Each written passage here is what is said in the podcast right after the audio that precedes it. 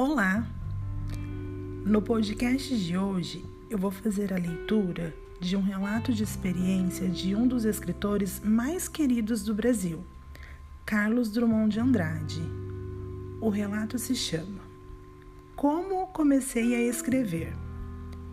Aí por volta de 1910 não havia rádio nem televisão e o cinema chegava ao interior do Brasil uma vez por semana, aos domingos. As notícias do mundo vinham pelo jornal, três dias depois de publicadas no Rio de Janeiro. Se chovia a potes, a mala do correio aparecia ensopada uns sete dias mais tarde. Não dava para ler o papel transformado em mingau. Papai era assinante da Gazeta de Notícias e antes de aprender a ler, eu me sentia fascinado pelas gravuras coloridas do suplemento de domingo.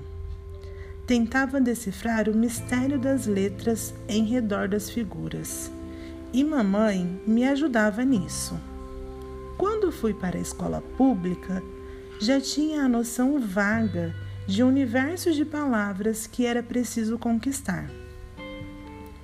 Durante o curso, minhas professoras costumavam passar exercícios de redação. Cada um de nós tinha de escrever uma carta, narrar um passeio, coisas assim.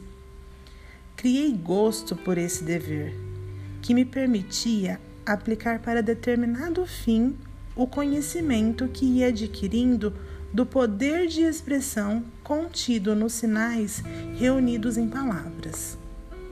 Daí por diante, as experiências foram se acumulando, sem que eu percebesse que estava descobrindo a leitura.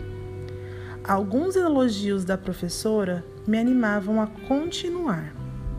Ninguém falava em conto ou poesia, mas a semente dessas coisas estava germinando.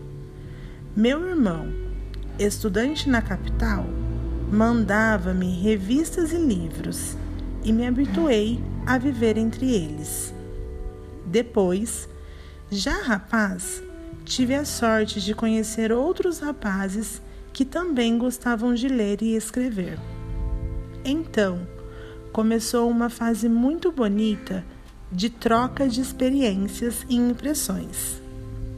Na mesa do café, sentado, pois tomava-se café sentado nos bares e podia-se conversar horas e horas sem incomodar nem ser incomodado. Eu tirava do bolso o que escrevera durante o dia e meus colegas criticavam. Eles também sacavam seus escritos e eu tomava parte nos comentários. Tudo com naturalidade e franqueza. Aprendi muito com os amigos e tenho pena dos jovens de hoje que não desfrutam desse tipo de amizade crítica. Espero que vocês tenham gostado. Um beijo um queijo. Até a próxima!